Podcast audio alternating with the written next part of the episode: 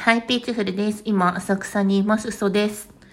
今日は浅草にいる体でエア散歩してみようと思います。このね、エア散歩っていうのは、なぜこう私がやろうかと思ったかっていうと、あの、梅塩さん、油売ってこの梅塩さんが、こう、エアで新宿を散歩されていたのかな？っていう企画の話を聞き及びまして、で、多分もともと何か、なんか Google マップと紐付けてラジオトークがどうとか、みたいな、そういう企画すいませんね。ふわふわで申し訳ないんですけど、まあ、とにかく私は今浅草にいるという体で喋っています。ます。あの、浅草にはね、どういう時に住んでいたかというと、私がね、今の夫と別れまして、そして、あのね、西東京、西東京に住んでたんですけど、西東京市とかっていうわけではなく、まあ、西の方、新宿より西の方に住んでたんですけど、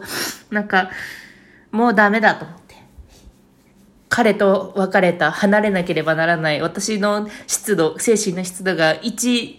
パーセントでも上がらない土地にこう、カラッと東だって思って、バーッと東に行ったんですよ。私ね、もともと、そんなにね、東の方に縁がなくって、もうずっと西、との方に住んもうもちろんなんか福岡出身やしな。福岡出身だし、まあずっと西の方に住んでいて、まあ文化圏的にもね、まあそういうのがマッチしてたっていうのもあって西にいたんですけど、もう一年発起してね、2013年くらいから2年ぐらいかな、あの、突然ね、東に行ったんですけど、っていうので浅草に住んでたの。ね、今ね、あの、浅草の銀座線のあの、浅草の駅を出て、で、雷門方面の、あの、出口に出ようとしています。雷門のね、ファミリーマートのところから出てくる口に、行こうとしています。そう、だからね、こう失恋とね、かなりね、紐づいて、あ、今、上がりました。雷門。雷門がね、あの、ここから、今ね、口から出て、で、ちょっと右に、私ね、あの、方向音痴だから右とか左とかしか言わないから、北とか南とか言えないから右って言うんだけど、あの右に行くと雷門があります。雷門ってね、あの、オールタイム空いてるって知ってた？深夜2時とかでもね、空いてるんですよ、雷門。今ちょっとコロナでどうなってるかわかんないんですけど、おみくじが、こう、テイクフリー、テイクフリーじゃないな。お金をそこで払って、あの、引けて、結局深夜に行っても行け、大丈夫なんですよね。で、深夜のそのよ、寄せ？夜店？夜店じゃないな。なんかお店がいっぱいあるじゃないですか。浅草の浅草寺、あの雷門を取って浅草寺に向かっていくところって、まあ、お土産物屋さんとかいろんなお店がこう、軒を並べているんですね。それはもちろん夜はやってないんだけども、その夜、あの、やってないながらにもこう風情があって、すごい幻想的な感じですごくいいですよ。私のね、おすすめはね、お昼行くよりね、夜行く方が結構好きかな。まあ、住んでいた人とか。雷門はね、ポケモン、ポケモンのあれでもあります。ジムでもありますね。雷門駅前でもうみんな、なんか携帯パチパチパチパチパチパチやってて、こうジムで、あの 戦ってました。このね、雷門駅の、その、入り口の近くにあるバーによく行ってたんだけど、そこの入り口の近くでギリギリそこで事務船ができるようなバーがあってですね、そこにも行ってまして、なんか外国人がよく来るようなバーとかもあって、まあなんかそこにも行ったりしてましたね。さて、どちらに向かって歩いていくかというと、ちょっと雷門に寄り道しましたが、あの、松屋銀座の方に歩いていこうかと思います。松屋銀座。よいしょよいしょよいしょ。ね、あの、今ね、あの、右手にスカイツリーを望みながら松屋銀座の方に歩いてるんですけど、雷門通りだったっけな、ここは。あの、このね、正面に見える、あの、こう、のスカイツ、スカイツリーが、ね、正面だか右手だかわかんねえの。設定があやふや。まあなんかその見えるスカイツリーもどこからでも見えんのよ。あんなんででっかいからさ。でっかいスカイツリーが見えるの。私ね、なんかちょっと聞いたことがあって、静岡県の人ってさ、あの、富士山っていうさ、圧倒的に大きなものをさ、常に横目に見ながらさ、生活しているわけで、割となんかおおらかな県民性はそこから育まれたのではないか、みたいな、眉つば、眉をつばでべちゃべちゃにしたようなまあ話なんだけどさ、まあなんかそういうせそういうなんか仮説が頭の中に残っていたことがあって、でもめちゃくちゃ辛かったのよ、私。失恋をして、部屋の家具を全部捨ててね、シェアハウスに入居したんだけど、もう辛すぎて、もうね、あの、でかいものとか見たいなと思って、圧倒的にちっぽけな自分をこう意識したい。これ、つんくわ法的な感じなんだけどさ、まあなんかその、あ彼からのメールが来ないなーっところで地球も元気かな、ヘイ地球元気かみたいなそういう世界観として、ああ、もううじうじしながらさ、まあそんなに仕事もうまくいってない。結構激務の時に住んでたからさ、ええー、みたいな今日も残業だって言ってバンってスカイツリー高高度照り生えててさ、で、雨の日とか、もうてっぺんが雲の中に渦漏れてて、福間伝みたいになってんだけど、まあ、そういうのを見るのがすごい好きで。は、はい。今ね、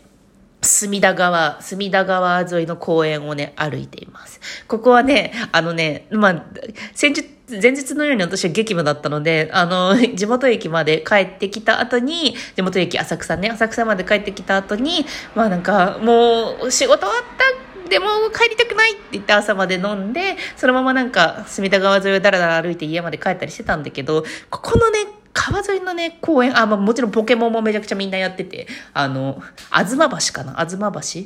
もうポケモン、ポケモンバトルストップスポスポットだしね、あの、うんちみたいなやつあんじゃん。あの、なんか、うんちみたいなさ、象とかもね、あそこもポケストップ確か。で、ここの公園でね、あのね、早朝にいるとね、老人たちがね、あの、あれやってるんですよ。太極拳をやってて。でも初めて見た時めちゃくちゃ健康的なゾンビかと思って。だってみんなさ、お手手をさ、前に出してさ、で、老人で、結構な老人、80過ぎとかの人たちがなんか太極拳やってて、うわ、なんかキョンシー的な何かみたいな思った。ビビったんだけどね。そうです、ここをね、この川沿いを歩いて。ね、私なんかその時さ、2013年とかもちろんラジオトークとか影も形もなかったからさ、でももうなんかつら、つ、らい、辛いばっか言ってるけど、その時に、あの、感情の逃がしどころをスカイツリーと、あとカラオケアプリやってたね。カラオケアプリ、もう別にね、その公開してたわけじゃないんだけど、あの、歌えるやつがあ、歌、歌って、まあなんか SNS 機能みたいなやつもややついてるけど、まあみたいなやつがあって、それもなんかもう何も恥もな何もないから、この、あの、隅田川の公園をね、歩きながらね、歌ってた、なんかお邪魔女の歌とかね、あの、お邪魔女の歌とか、あと、プリキュアの歌とかね、ゲッチューラブラブーをめっちゃ歌ってました。なんか、チョコパフェとかイケメンとかマジで夢中になれる年頃だよ、みたいな、そういう歌をね、なんで、失恋直後にね、歌ってね、なんかパパやパやって言いながら歩いてたんですけど、そうそうそうそう。やってたわ。そしてこの橋の、橋に差し掛かっていきます。この橋からずーんとね、伸びてね、あの、カイツリーが見えるんだけどここの橋の辺りここの橋の辺りとかあの高架下浅草駅のあのちょっと先にある高架下とかの辺りになんか500円ババアっていう人がいてなんか一説によると、まあ、浅草ってつまりこうあの歩いていたところに、まあ、歩ける範囲に吉原っていうのがあってそれって昔の遊郭歓楽街。今今もややそのデリバリーヘルスとか,、まあ、なんかソープとか、まあ、そういうのがまあある土地ではあるんだけどなんか噂によるとそこで昔は働いていたなんか人でちょっと多分ボケてしまっている人がなんかずっと外外気にあの下半身を晒してるんですよ。あの女の人なんですけどそれでなんか500円でやらせたいみたいなことをずっと言ってくるっていう人がいてでその人が、まあ、あの結構あった。私2013年時点でもう何回もあと10回以上は会ってるね。なんかその陰部を晒していてなんかこう持ちかけてくるような人っていうのがいました。いましたっていうのもなんだけど ちょっとなんか、うん、そういうのにも遭遇していましたね。で浅草で何がおすすめだったかな？あの吉藤さんっていうねあのー、もつ鍋屋さんがあってそこがねとっても美味しくて九州からあの仲良しで仲良し4人組とかセックスシティか？仲良し何人組とかであの上京してきてあのー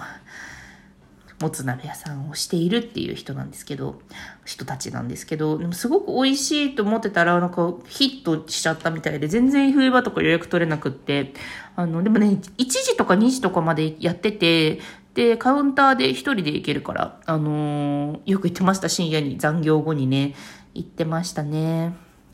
うん、歩いています、歩いています。だからこう、ここの今はその隅田川沿いを歩いていて、で、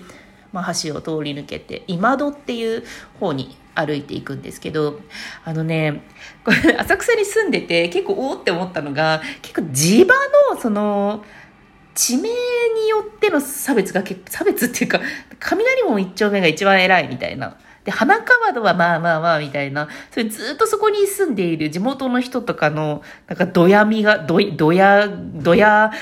あの、雷も一丁目ドヤみたいな、なんかそういうね、のがありましたね。私はね、今戸の方に住んでたからね、結構バカにされた。今戸？それで浅草在住って言えるの？みたいな、なんかそういう感じで、マウント取られて、おーって思ったりとかしてました。でも浅草はね、あの、昼間の観光、昼間は観光地として、もちろんその、今はね、そんないないと思うけど、外国人の環境、観客の人とかで賑わっていて、まあ、結構なんかにぎにぎしい気持ちで、こう歩けるところなんだけど、夜は、まあさっき言ったように、こう雷門もこうシューンとしていて、ちょっとなんか神秘的な雰囲気でありながら、あの観光客がね、夜に来ないところなんですよね、あんまり。だから飲みに行った時に、その観光